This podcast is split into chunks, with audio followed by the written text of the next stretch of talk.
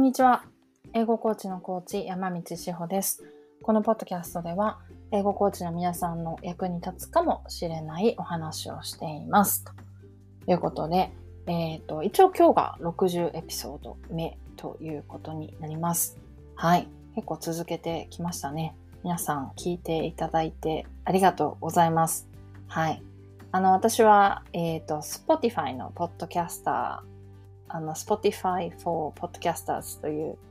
えー、システムを使っているんですけど、なので、一応再生数とかがね、入れたりするんですけれども、まあありがたいなと思っております。はい。フォローもありがとうございます。えっ、ー、と、今日ね、ちょうど英語コーチ仲間と話したことをまたここで話そうかなと思っていて、英語コーチングビジネスに対して、まあまたこう結構批判的な考えだったりだとか、あとは英語コーチなんかうさんくさいとかね、いらないとかね、まあそういうのよく見ますよね。はい。あの、旧ツイッターとかだとね、私もよく目に入ってくるなと思って、あんまり見ないようにしてるんですけど、はい。でも、まあまあ、まあそりゃそうだなとは思います。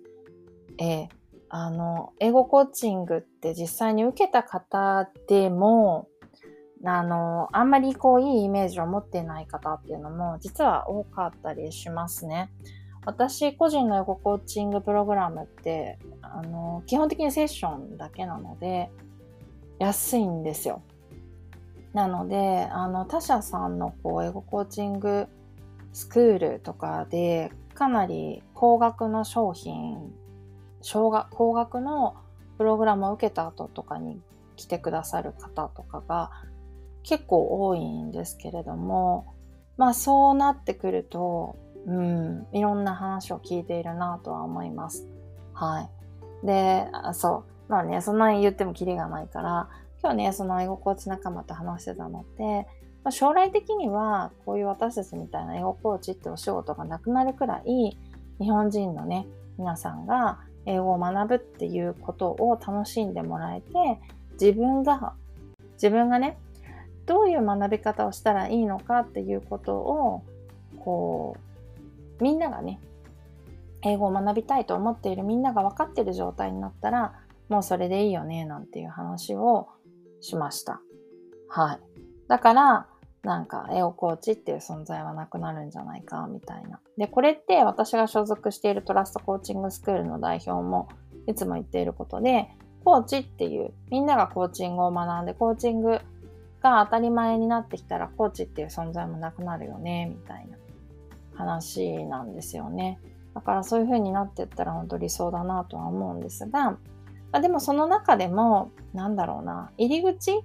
底上げがされていくと思うんですよ。英語学習にしろ、コーチングにしろ、底上げがされていく。ただ、もっともっと上を目指したいって思ってる人はたくさんいるはずだから、そういう人たちにとっては、とってはさらに上を目指していくために、やっ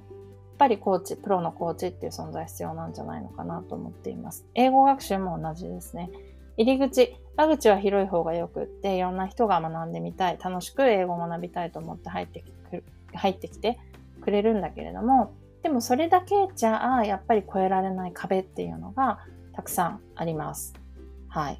それは何年も続けていかないといけないし、永遠に終わらないものなので、英語学習は。で、そうなってきた時に本当のプロとしての英語コーチっていう存在が必要になってくるんじゃないかなと思うんですよね。それは継続していくっていうのがすごく大事だから。そう。だから、英語を自分で学べるようになったとしても、それをいかに自分の人生の中でうまく活用していくかとか、続けていくかみたいな部分で、英語コーチの存在っていうものは必要なんじゃないのかなというふうに思った次第でございます。はい。ちょっとね、60話目なので、真面目に語ってみましたが、はい。えー、そんな感じ です。そうそう。だから、だからこそね、いろんな英語コーチがいたらいいと思うんだよね。そう、確率的にこうやりますとか、こうやるのが英語コーチの仕事ですとか、そういうわけではなくって、いろんな人がいるっていうのが、